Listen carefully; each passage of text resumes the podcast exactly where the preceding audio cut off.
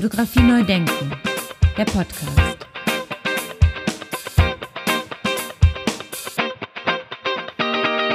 Ja, ganz herzlich willkommen zu meinem Podcast Fotografie neu denken. Mein Name ist Andy Scholz.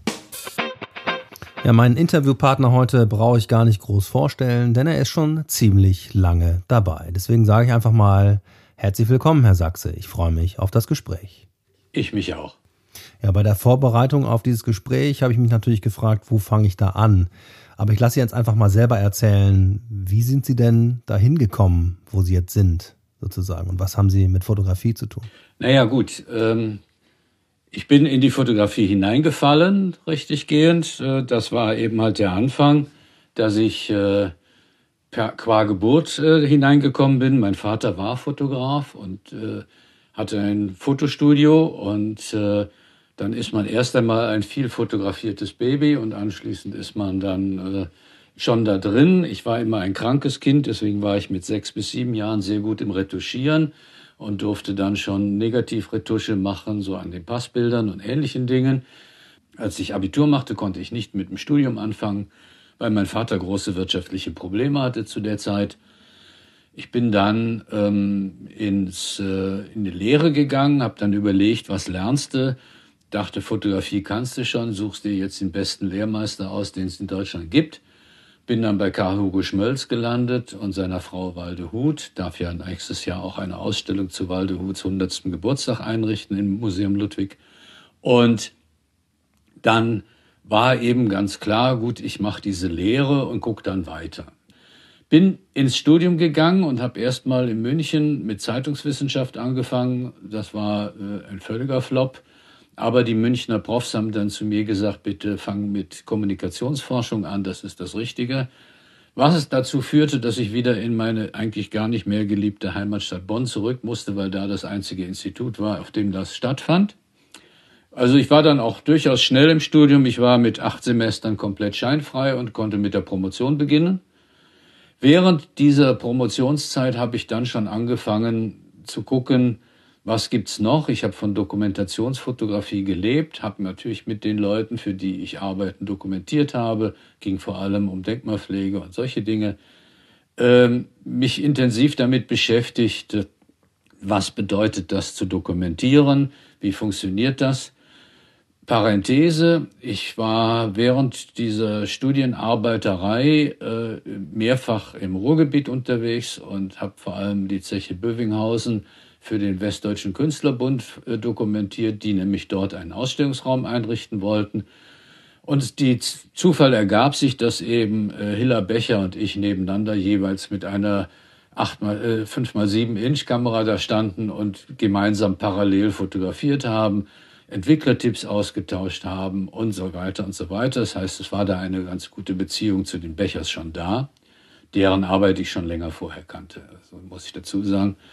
Äh, die erste Ausstellung der Bechers war ja in Bonn gewesen, in der Galerie Wünsche und äh, dort habe ich als 16-jähriger Schüler schon die Bilder gesehen, fand sie schrecklich, fand sie furchtbar, weil das alles so flaue Abzüge waren, während äh, ich doch schon so richtig noch auf der subjektiven Fotografieschiene mit knallharten Schwarz-Weiß-Bildern und Solarisationen und so weiter unterwegs war und das Zeug ja auch immer alles brav beim Deutschen Jugendfotopreis eingereicht habe oder so. Äh, lange Rede, kurzer Sinn, 83 Promotion. Am Abend der Promotion rief mich der Aster an und sagte, mal, du hast ja hier bei uns eingeführt, äh, Fotogeschichte soll man auch unterrichten in der Kunstgeschichte. Ab nächstem Semester machst du einen Lehrauftrag. Ich hatte schon einen Lehrauftrag in Dortmund an der Fachhochschule für das Fach. Und dann habe ich gedacht, na gut, dann machst du das eben auch an der Uni Bonn. Das war dann der allererste Lehrauftrag für Fotogeschichte an einer deutschen Universität überhaupt. Das habe ich äh, vier Semester lang gemacht. Dann hatte ich aber auch schon selbst meine eigene Professur eben in Krefeld an der Fachhochschule. War eigentlich eine Professur für Grundlagen der Kommunikation, Grundlagen der Medien. Das heißt, ich habe dort eigentlich nicht wirklich Fotografie äh, direkt unterrichtet, sondern eben eingeführt, was da sonst lief. Und mich hat 82, äh, 83 die Silberkrise sehr beschäftigt. Und mir war völlig klar, 98 Prozent des Weltsilbers ging damals in die Fotografie, 82. Und mir war völlig klar, durch die Silberkrise wird die Fotografie sich verändern müssen. Es wird einfach ökonomisch die Basis nicht mehr geben für die Fotografie. Die Antwort von Kodak, Agfa und Co. war dann eben auf Farbstoffe umzustellen und allen Leuten zu erklären, dass wir jetzt Farbfotos brauchen, inklusive also dieser merkwürdigen Rassismen wie der orangenen Einfärbung der Neg äh, Farbnegative und so weiter. Das sind alles Fragen, die übrigens nochmal alle durchdiskutiert werden müssen, die in der Fototheorie noch komplett fehlen. Also eine Art äh, Hanin Hanusch in, in Wien macht ja jetzt sehr viel schon in der Richtung postkolonialer Farbfototheorie. Ähm, und, äh, aber da muss noch sehr, sehr viel passieren. Also da gibt es noch Desiderate, die ganz, ganz groß sind in Sachen Fotoforschung. Dann liefen eben die Dinge ziemlich parallel. Ich habe dann angefangen, auch schon Bücher zu schreiben, äh, Bücher zu machen. Ich habe von 78 bis 84 einen eigenen Verlag mitgehabt. Wir waren fünf Leute, wir hatten einen Geldgeber und wir hatten einen Verlag. Das Problem mit dem Verlag war, wir waren in den Jahren 81, 82 vom Umsatz her der zweitgrößte Fotobuchverlag in Deutschland nach Schirmer Mosel. Äh, nur wurde unser Verlag, nachdem unser äh, Geldgeber äh, einen Drogenunfall hatte und äh, ausschied, hat seine Mama, die dann eben seine, äh, wie heißt es, seine Pflege übernommen hat, hat die Mama entschieden, äh, unseren Verlag an einen Rechtsradikalen zu verkaufen, wo dann nur noch so Hitlers Tischgespräche und ähnliches Schundzeug erschien. Insofern waren wir auch unsere Geschichte los. Also der Verlag hieß Marnard Luke. Und wenn man heute so bei eBay guckt, findet man das ein oder andere Buch von uns von damals. Aber im Prinzip äh, dürfen wir gar nicht erzählen, was wir haben, denn man findet genauso gut eben Nazi-Schund unter diesem Namen. Ähm, die Arbeit war dann in dem Punkt interessant, dass ich äh, mich immer geärgert habe. Die Fotokunstgeschichte begann so etwa Mitte 70er Jahre, Ende 76, 77 fangen die Ausstellungen an. Und es lief eben wieder mal auf die großen Männer der Fotogeschichte raus. Rengerpatsch, Sander und, und, und. Und mich hat das immer gestört. Ich kannte so viele Leute, die genauso gut waren. Und die waren völlig vergessen. Die kannte keiner, die wusste niemand mehr. Peter Ketmann war äh, völlig in der Versenkung verschwunden, äh, weil er eben auch äh, wirtschaftlich nicht so gut dastand wie, wie Windstoßer oder die anderen, die eben halt im kommerziellen Geschäft gut drin waren. Und deswegen habe ich diese Serie angefangen über die ganzen Leute. Und da ist mir dann eben auch passiert, dass ich über Lucia Moholi geschrieben habe und dass ich dann daraufhin den Auftrag bekam, eine Monographie über sie zu schreiben, was dann dazu führte, dass ich zeitweise sogar ihr Vormund war. Und äh, dann 1989, nachdem sie 95-jährig gestorben war, durfte ich auch noch ihren gesamten Nachlass versorgen. Lange Rede, kurzer Sinn, mein Leben ist eine ziemliche Parallelnummer.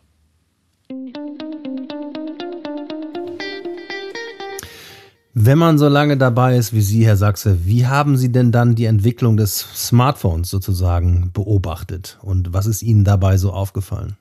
Das Smartphone ist für mich äh, als klassischer Medientheoretiker und mit Kittler habe ich ja lange Zeit auch äh, sehr viel telefoniert und gesprochen und uns äh, unterhalten über die verschiedensten Elemente einer Mediengeschichte äh, medial ist das Smartphone einfach eine der vielen Beschleunigungsbewegungen. Dinge, die schon da waren, haben dann eine Beschleunigung erhalten, wobei es eben immer dann den klassischen Fall gibt, dass man aus einer quantitativen Beschleunigung eine qualitative Neubewertung entwickeln muss. Und genau das ist beim Smartphone schätzungsweise um 2014, 15 passiert. Und das hat ja der, Bernd, äh, der Wolfgang Ulrich eigentlich in seinem Buch über die Selfies sehr, sehr schön beschrieben. Es ist für mich interessant, dass jetzt gerade Künstler, Fotografen, Medienkünstler mir in den letzten Wochen, Monaten äh, immer wieder Serien vorführen, wo sie quasi Selfies gemacht haben, äh, schon in den 90er Jahren oder in den 80er Jahren. Also dieses sich selbst ins Bild bringen. Und das also in einer Art von Konzeptfotografie im Prinzip schon bei Doug Hübler, bei anderen Leuten in den 70er Jahren angefangen hat. Und das jetzt eben halt einfach zu einer Common Practice geworden ist, äh, wo man nicht drüber nachdenken muss, wo aber eben wieder eine andere Situation daraus entstanden ist. 2003 ähm, kann ich mich an eine Tagung erinnern, als die ersten Smartphones kamen, eine archivalen Tagung äh, für Fotografen, Fotorestauratoren und andere. Da hielt der Chefrestaurator äh, des äh, Rochester Institutes äh, die, ein Smartphone hoch und äh, sagte, name it anything you want to, but ne never name it photography. Das war natürlich Quatsch. Das war totaler Quatsch, weil natürlich bleibt das Fotografie. Medial ist das Fotografie. Fotografie ist das Standbild, Ne? Und bei allen Möglichkeiten, bei allen Dingen, ich lasse ja meine Studis, ich darf ja noch unterrichten und ich lasse meine Studis jetzt TikToks machen und ich lasse die äh, virtuelle Galerien einrichten und solche Dinge. Ich di unterrichte digitales Kuratieren jetzt hier an der Bonner Uni. Und die machen alle diese Dinge und wir kommen immer wieder darauf, eindrucksvoll im Gehirn gespeichert werden Standbilder und keine laufenden Bilder. Das heißt, all das, was wir Medientheoretiker schon in den 80er, 90er Jahren immer wieder vorhergesehen haben, dass wir uns vom Standbild wegbewegen durch die neuen Medien, das ist nicht passiert. Und das macht ja das interessant. Und für mich ist eben auch genau das der Weg. Ohne Smartphone gäbe es die heutige Fotobuchszene nicht. Da haben Sie mich natürlich jetzt neugierig gemacht können Sie das noch ein bisschen ausführen? Warum hat das Smartphone quasi das Fotobuch wiederbelebt?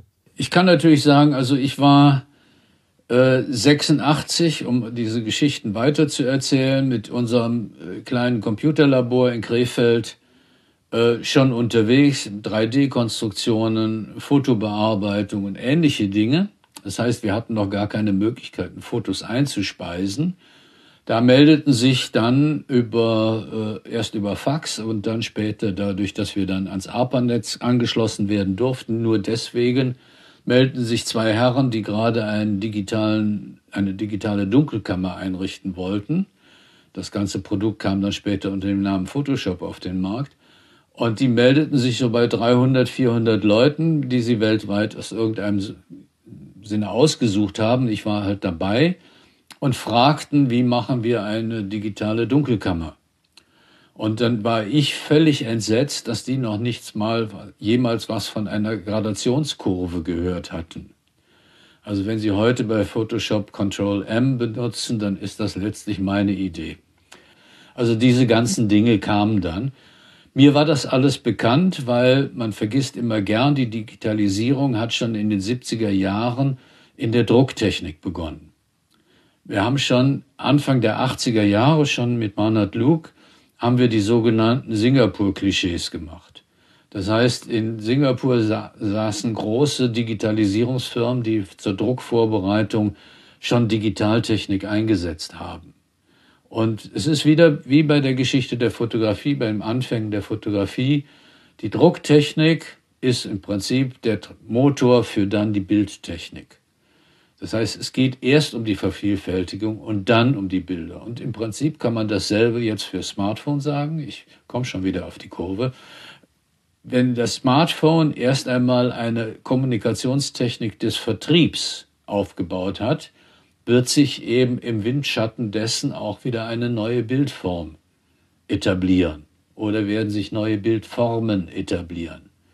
Und das ist ja ganz passend. Instagram begann mit eben halt äh, diesen ganzen Filtern und dem Kram. Das weiß heute kaum noch einer, dass es das mal gab. Das ist weg. Und damals die Idee, alles muss quadratisch sein. Und was weiß ich was. Ne? Die, die Ebenen haben sich ja alle verschoben, sind alle rausgegangen, weil eben das Interesse an den Bildern doch immer stärker war als das Interesse an den Verteilungsformen. Und da kommen wir an den Punkt, wo man dann eben ganz schnell feststellen kann, so wie eben sich immer kleine Szenen bilden im Windschatten dieser großen Entwicklungen, bei denen es doch um bestimmte Qualitäten geht, haptische Qualitäten, akustische Qualitäten, also die Vinylszene oder so etwas. So hat sich dann eben für mich die Fotobuchszene entwickelt. Auch eben mit völlig anderen Vertriebsstrukturen. Die Im Buchhandel finden Fotobücher so gut wie nicht statt, sondern es gibt andere Vertriebswege. Das ist der Eventverkauf über die Fotobuchmessen, über die Fotobuchworkshops, über die Fotobuchwettbewerbe und so weiter. Und dadurch hat sich ein völlig anderer Markt entwickelt. Die Auflagen sind kleiner geworden, haben sich verändert. Die Querfinanzierung über die Erotik läuft nicht mehr. Das habe ich mit Herrn Schirmer neulich noch besprochen auf der Buchmesse. Habe ich gesagt, also das funktioniert ja wohl gar nicht mehr. Nee, sagte, kann man komplett vergessen. Also äh, da haben sich einfach völlig andere Verhaltensformen entwickelt. Und dadurch ist auch der Buchmarkt verändert. Und deswegen ist für mich im Prinzip in den 15 Jahren, wo wir die Smartphones haben, auch eben ein neuer Fotobuchmarkt entstanden, wenn man so will, medial im Windschatten. Das heißt, durch das Smartphone, habe ich das richtig verstanden, hat sich der Vertriebsweg verändert. Ja, der Vertriebsweg für Bilder. Ne? Also es geht jetzt einfach um den Bilderhandel. Ne? Auch äh, die Agenturen, die Bildagenturen, die Pressebildagenturen, alle mussten sich ja total verändern. Ne? Wenn man miterlebt hat, live, äh, wie Magnum sich immer wieder verändern musste und welche furchtbaren äh, Ideen es bei Magnum gab, um irgendwie ihre Bilder zu verkaufen. Also Kriegsbilder mit, mit äh, Mozart-Musik drunter oder so etwas online anzubieten. Äh, das waren einfach nur grauenhafte Missgriffe, die wir uns dann gegenseitig bei irgendwelchen Symposien vorgespielt haben und uns alle in wohligem Ekel geschüttelt haben, weil äh, wir einfach merkten, das ist durch, das ist medial komplett durch da müssen andere Dinge ran. Und die ganze Kriegsfotografie ist heute eine reine Smartphone-Fotografie geworden, weil eben die Authentizität des Dabeiseins ist das Einzige, was zählt. Und da, da gibt es dann auch keinen Unterschied mehr zwischen Bewegtbild und Standbild. Das heißt, da wird dann eben im Prinzip aus dem Bewegtbild irgendein Standbild herausgeschnitten, das passt. Ja, und die Qualität der Smartphone-Bilder ist in den wenigen Jahren jetzt äh, wirklich sehr, sehr, sehr gut geworden. Ja gut, aber das ist äh, für mich auch wieder ein völlig normaler Fall. Ähm, die Technik passt sich der Nutzung an und nicht umgekehrt. Da könnte man jetzt, ich habe die Leica-Geschichte ja nur ein paar Mal geschrieben und ich habe sonstige Geschichten auch mitgeschrieben. Bin immer ausgelacht worden, dass ich als Fotohistoriker auch Technikgeschichte mache und nicht nur Bildgeschichte. Weil ich gesagt habe, ein bisschen Technik braucht jedes Bild. Und ja, müssen wir wissen, unter welchen Bedingungen das läuft. Und wenn man das nicht weiß, dann kann man es auch vergessen. Fotografie neu denken der Podcast. Hat sich denn durch diese ganzen Veränderungen dann die Bedeutung von Fotografie geändert oder ist das gleich geblieben? Nein, nein, ich muss äh, schon hingehen und sagen, äh, am eigenen Leib kann ich jetzt wieder nur von mir selber ausgehen und meine eigenen Storys erzählen. Ähm, das gehört zum Alter. Äh, als ich 1975 über Fotografie promovieren wollte, fand sich in ganz Deutschland kein einziges Institut, das diese Arbeit zulassen wollte in Kunstgeschichte. Und die klassischen Worte meines Doktorvaters waren, Rolf, ich verstehe gar nichts von dem, was du tust, aber mach mal. Und das war auch die gesamte Betreuung meiner Dissertation, dieser Satz. Punkt. Ich hatte dann andere Leute, die sehr engagiert waren, die da sehr mitmachten. Schmoll genannt Eisenwert wollte mein Doktorvater werden, kriegte aber von seiner Hochschule nicht die Erlaubnis dafür, mich zu promovieren.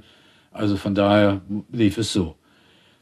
Fünf Jahre später war schon alles voll mit Dissertationen über Fotografie. Mitte der 80er Jahre war Fotografie im Prinzip ein ähnlich akademisches Medium wie äh, niederländische Landschaftsmalerei des 17. Jahrhunderts. Das heißt, Fotografie ist radikal schnell akademisiert worden. Ja? Und gerade die ganze Arbeit von Wolfgang Kemp war immer darauf aus, aus Fotografie eine Bildkunst zu machen, die ähm, ja, neben den anderen Bildkünsten adäquat daneben steht. Aber eben nur als Bildkunst, wie Sie gerade schon gesagt haben. Ja, nur künstlerisch gesehen, ohne anderes. Ja, nur Bildkunst. Und äh, für mich war das eigentlich immer genau das, was ich von Wissenschaft nie wollte. Ja, also da so ein, ein Hortus Conclusus oder ein, ein irgendwie kleines Gärtlein zu basteln, in dem wir alle uns äh, künstlerisch herum äh, bewegen und uns gegenseitig auf die Schultern klopfen, äh, wie toll künstlerisch doch die andere Arbeit ist. Für mich ist Fotografie ein Medium und bleibt erstmal ein Medium.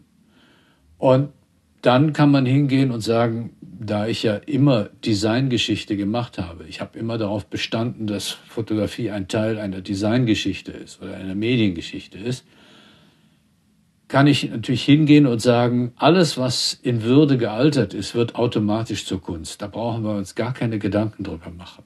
Das passiert sowieso.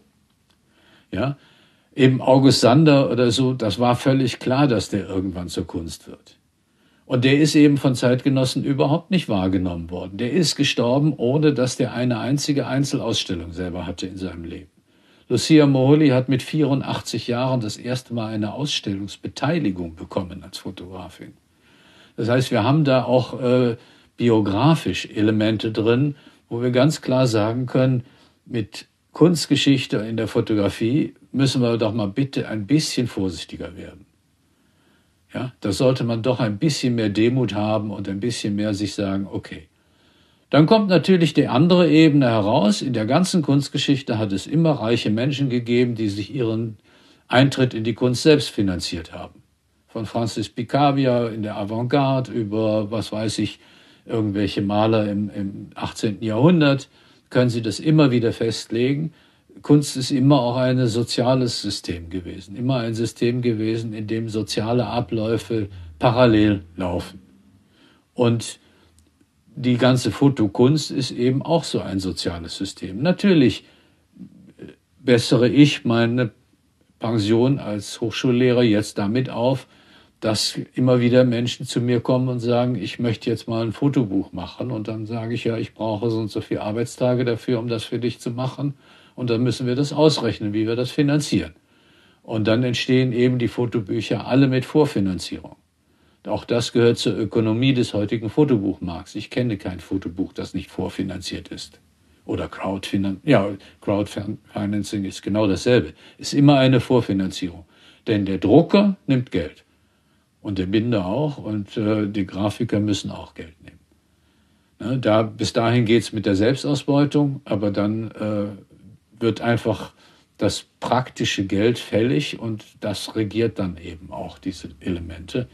Insofern haben wir es da mit einem Markt zu tun, der für mich in vieler Hinsicht auch durch Amateurstrukturen im besten bürgerlichen Sinn des Wortes gekennzeichnet ist.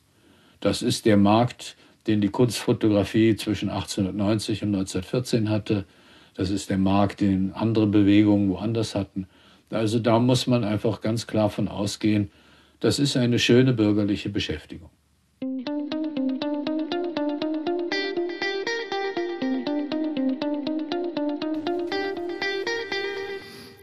Vielen Dank. Das lassen wir mal einfach so stehen. Jetzt kommen wir noch mal zu dem Punkt, den Sie auch gerade schon so ein bisschen angedeutet haben, dass ich ja vor allen Dingen in der Theorie habe ich so den Eindruck und in der Geschichte eher mit der Fotokunst auseinandergesetzt wird. Also da hat man ja gar nicht das große Ganze im Blick. Also die Hochzeitsfotografie, die Modefotografie, die Architekturfotografie und so weiter die spielen da eher, oder auch die Designfotografie, also die Produktfotografie, spielen da eher eine, eine, eine, eine marginale Rolle.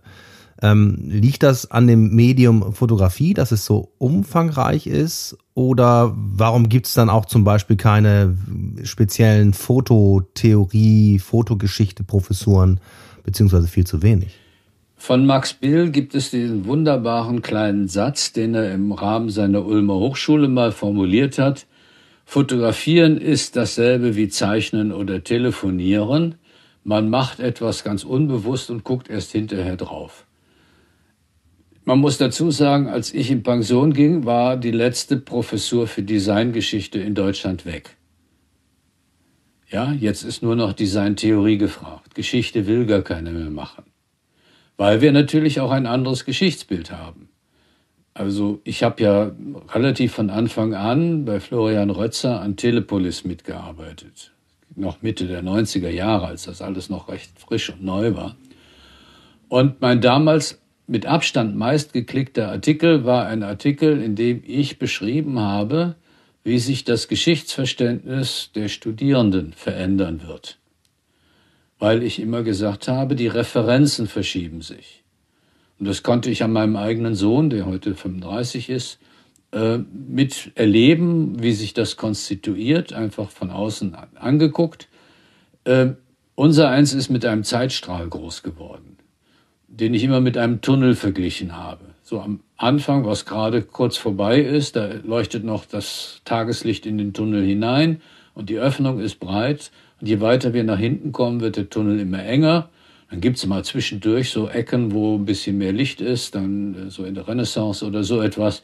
Da ist der Tunnel mal ein bisschen breiter, aber dann wird's wieder weiter enger. Und wir haben ein lineares Zeitverständnis in Sachen Geschichte.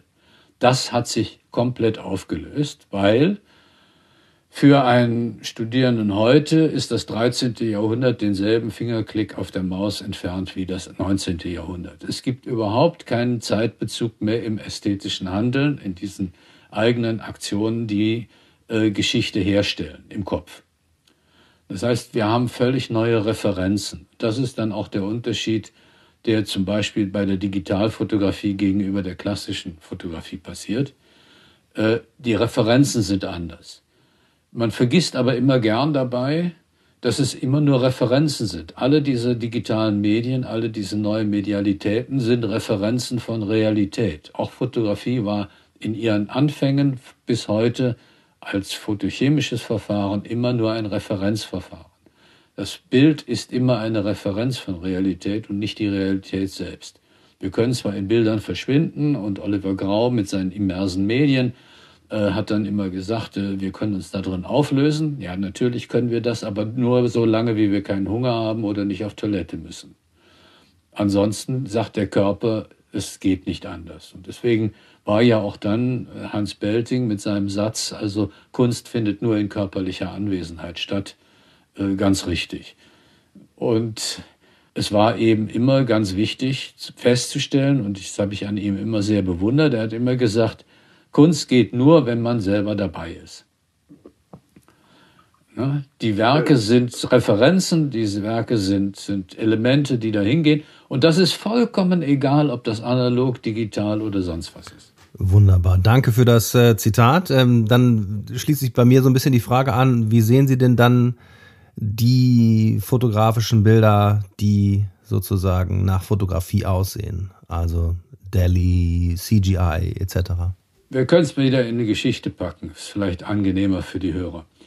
Ähm, als Klaus Honneff 1975 die erste Ausstellung mit Hiller und Bernd Becher gemacht hat, hat er einen großen Text geschrieben über die Wahrheit der Dokumentation anhand der Fotos von Hiller und Bernd Becher. Und ich hatte ihm einen Brief geschrieben. Ich hatte gedacht, das musst du jetzt schriftlich machen und kannst du nicht nur mündlich machen. Ich habe ihm einen zehnseitigen Brief geschrieben und ihm alle Techniken aufgelistet, die die Bechers verwenden, um bei strahlendem Sonnenlicht Bilder zu machen, die aussehen, als ob es gleich regnet.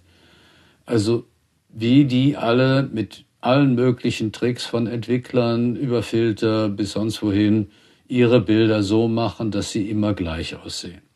Und die Hiller hat, war in der Hinsicht total fit. Wir haben uns ja auch genau über diese Tricks unterhalten, als wir da zusammen in Bövinghausen standen.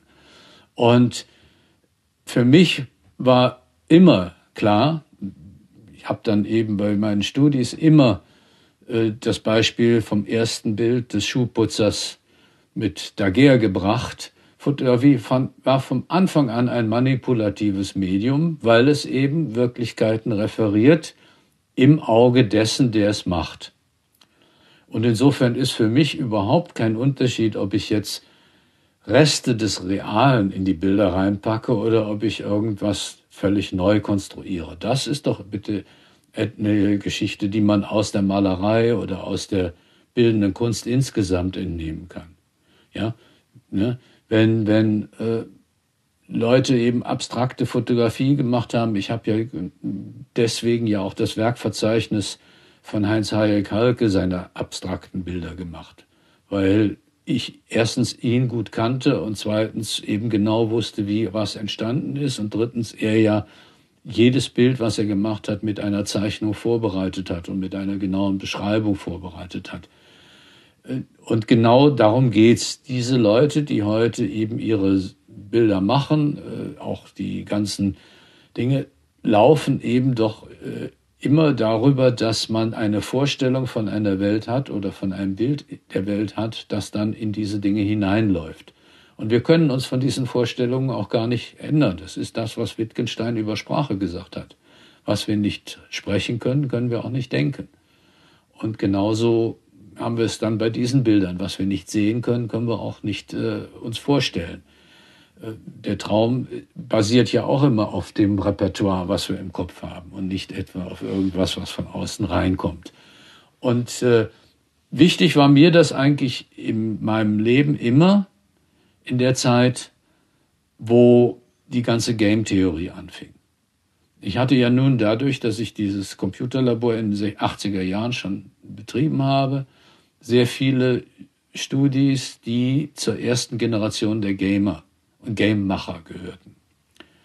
Und die Geschichte, die in Games verteilt wird, wie das abläuft. Also noch heute ist ein Kracher meiner Vorträge, wenn ich die Geschichte von SimCity vorführe. Ja, und vor allem natürlich dann auch äh, dieser wunderbaren Nummer, äh, wo die Wirklichkeit dann in das Game hineinbricht und zurück, nämlich eben das, also die deutsche Variante von SimCity Nummer zwei, ich weiß nicht, ob Sie das wissen oder kennen, die deutsche Variante wurde vermarktet unter dem Titel Aufschwung Ost. Krass, das wusste ich nicht. Die Bundeszentrale für politische Bildung hat einen Wettbewerb gemacht, wer SimCity am besten spielt.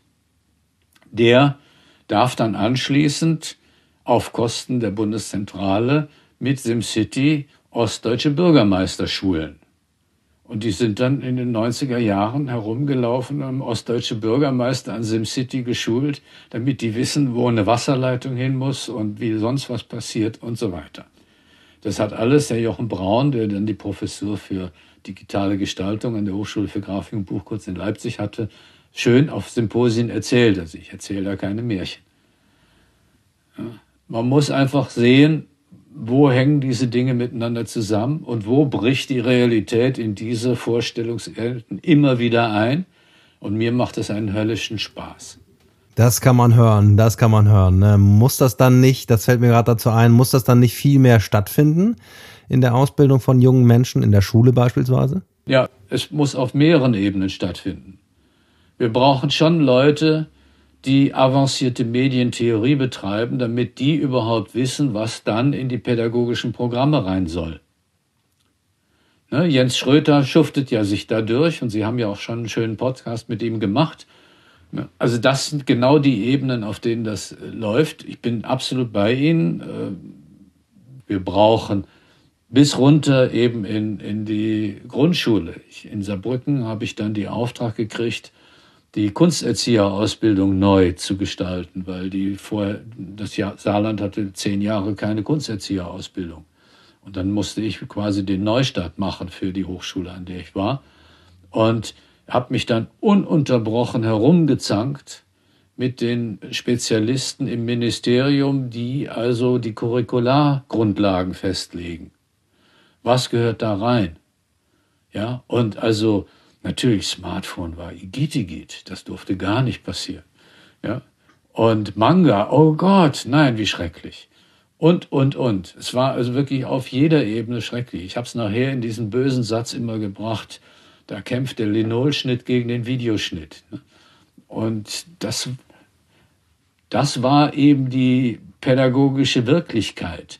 Und ich sehe jeden Minister, ich meine, Schulminister zu sein, ist in jedem Bundesland der Abschussposten par excellence. Schlicht und einfach aus dem Grund, weil in diesen Schulaufsichtsbehörden ein Beharrungsvermögen sitzt von lauter frustrierten ehemaligen Lehrern, die alles wollen, nur nichts ändern. Und genau daran hakt es jetzt auch bei der Medienerziehung. Und äh, äh, die Leute, die vor Ort das tun, ich kenne genug Lehrerinnen und Lehrer, die bewundere ich alle hemmungslos, weil die wirklich sich abschuften und keinerlei Backing aus der Verwaltung kriegen.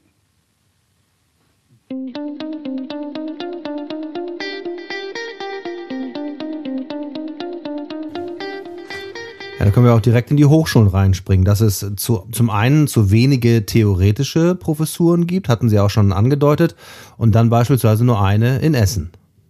Das ist völlig richtig. Also die Frage ist völlig berechtigt. Äh, die Professur damals äh, sollte ja ganz woanders hin, die Krupp-Professur, das war ganz woanders geplant.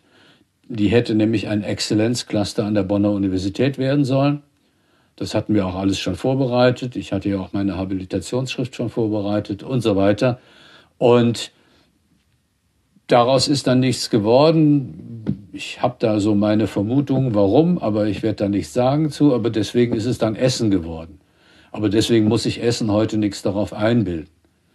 Und deswegen müssen dann, kann man dann immer noch drüber nachdenken, äh, Fotozentrum reden bitte gar nicht drüber. Äh, aber wir können dann über äh, diese Professuren nachdenken. Natürlich brauchen wir mindestens 10, 15 Professuren an deutschen Hochschulen, die sich mit Medientheorie, Mediengeschichte beschäftigen. Wir haben die Geschichte inzwischen komplett aus allen curricularen Ebenen rausgearbeitet. Die Geschichtsprofessoren äh, leiden darunter oder die Geschichtsprofessorinnen leiden darunter, dass sie äh, im Prinzip äh, immer weniger Standing haben in den Hochschulcurricularplanungen, äh, so dass eben aus Geschichte nichts gelehrt und gelernt wird, sondern eben nur ein theoretischer Überbau passiert. Und der ist dann wiederum selber nur auch eine Referenzebene unter vielen anderen, der dann mit der Realität nichts zu tun hat, denn die Realität ist leider mal geschichtlich gewachsen. Ja, wo müsste man denn ansetzen, Ihrer Meinung nach? Oder was würden Sie sich wünschen, äh, wie es denn weitergeht? Oder sagen Sie einfach, das ist sowieso auf verlorenem Posten? Nein, nein, ich gehöre äh, zu den Zweckoptimisten, die wahrscheinlich auch noch irgendwie am Ende äh, immer noch versuchen, was zu machen. Nein, äh, die was passieren müsste, wäre eben tatsächlich eine Ausweitung äh, der Grundausbildung an Hochschulen.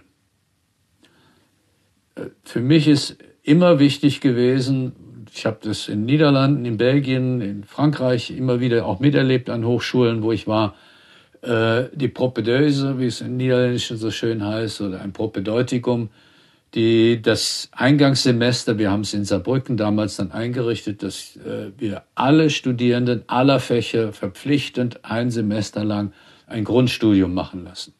Und in diesem Grundstudium muss eine medientheoretische Basis drin sein. Habe ich dann auch versucht, da für dieses Erstsemester immer zu machen, als Pflichtfach. Und genau darum geht's eigentlich, dass man den Leuten klar macht, es gibt die Medien, ihr müsst damit äh, bewusst und äh, seriös umgehen. Und ihr müsst einfach sehen, wie ihr die Medien benutzt. Und äh, jeder neue Scheiß wird ausprobiert und selbstverständlich. Und äh, jetzt, äh, also wer jetzt heute Kunst macht, äh, macht seine eigene Ausstellung in Art Steps oder in so einem Medium. Und genau das ist auch gut und schön und das ist eine schöne Beschäftigung. Ob es die Welt verändert, wissen wir noch nicht. Ja, also nach dem Motto, die Bewertungen können wir dann ja später vornehmen. Hauptsache, ihr probiert den Kram mal aus und dann wisst ihr, ob es gut ist. Richtig, genau. Ganz genau. Und diese Probezeiten, die erlaubt sich keiner mehr. Die erlaubt sich keiner mehr. Ich äh, sitze als Ehrenamt, als Vertreter aller Kunsthochschulen äh, im Bundesakkreditierungsrat, der alle Studiengänge akkreditiert. Also da bin ich der Vertreter sämtlicher Kunsthochschulen Deutschlands. Ist so ein Ehrenamt. Äh, morgen sitze ich wieder für zwei Tage an, online in, in der Jahres, in, in der Vierteljahrestagung. Da werden dann neue Studiengänge vorgeschlagen? Alle bestehenden müssen alle acht Jahre überprüft werden und neue Studiengänge müssen erst akkreditiert werden. Ne? Wir haben jetzt, das ist alles durch eine Gesetzesänderung, äh, durch einen, einen wie sage ich es, Verfassungsgerichtsbeschluss im Jahre 2016 über den Haufen geworfen worden. Deswegen musste die Wissenschaftssysteme in der Bundesrepublik komplett neu geordnet werden. Äh, haben Sie wahrscheinlich gar nichts von gelesen, ne? Nein, äh, überhaupt nicht, Weiß, gar nichts. Keine Socke, ja? Und wir haben jetzt in den letzten vier Jahren auf der Basis dieser Entscheidungen knapp 2000 Studiengänge neu akkreditieren müssen. Und wie viel findet da die Fotografie statt? Ist das ein Thema dann bei dieser Tagung? Die Fotografie findet statt eben in allen Studiengängen, die sich mit Medien beschäftigen. Und äh, ich gucke mir das dann immer auch an, aber ich bin natürlich zuständig für alle Medienstudiengänge und für alle Designstudiengänge und mit dem Kollegen, der aus der Musikhochschule kommt, äh, dann auch für alle Studiengänge, die also interdisziplinär oder auch äh, zwischen allen Medien äh, hin und her gehen. Und da ist Fotografie immer ein Teil für mich der Grundausbildung. Und da sind wir an der Basis. Und das ist eine Forderung der 20er Jahre. Es gab schon mal im preußischen äh, äh, Kultusministerium 1926 die Entscheidung, dass an allen Schulen grundständig Fotografie unterrichtet werden muss.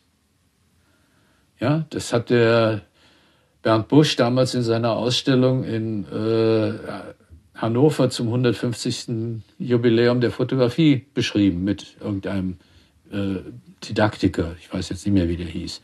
Und äh, da ist das sehr genau beschrieben. Ja, und dann mit Beginn des Naziregimes war das hinfällig, oder wie? Nee, gerade nicht. Gerade nicht. Ganz im Gegenteil. Das Problem war, dass es nach dem Naziregime hinfällig war, weil es ja Propaganda war. Das ist das Problem. Aus Geschichte lernen ist eine harte Nummer. Das erklärt natürlich äh, für mich äh, in der Rückbetrachtung, warum das jetzt erst so langsam wieder oder danach dann so lange gedauert hat, bis das wieder in Gang gekommen ist. Naja gut, also es erklärt aber bitteschön auch ganz gut, warum die subjektive Fotografie 1950, 51 äh, versucht hat, äh, eben einen, einen anderen Ansatz zu bringen der auch, und das war schon das Anliegen der Leute in Saarbrücken, also gerade Steinert und aber vor allem auch seiner Kolleginnen und Kollegen, die nie genannt werden, ähm, Karl Kunz und wie sie alle hießen, äh, dass die wirklich versucht haben zu sagen, wir müssen mit diesen neudeutsches Wort Medientechnologien, aber damals eben mit den Grundlagen äh, neu umgehen lernen. Hannes Neuner hat in Saarbrücken ein Grundstudium eingerichtet 1946, in dem schon Fotografie enthalten war. Und der Verkäufer des örtlichen Fotoladens war ein Mediziner, der seine Approbation gerade wieder gewinnen wollte, und das war Otto Steinert, und der hat dann den Job gekriegt.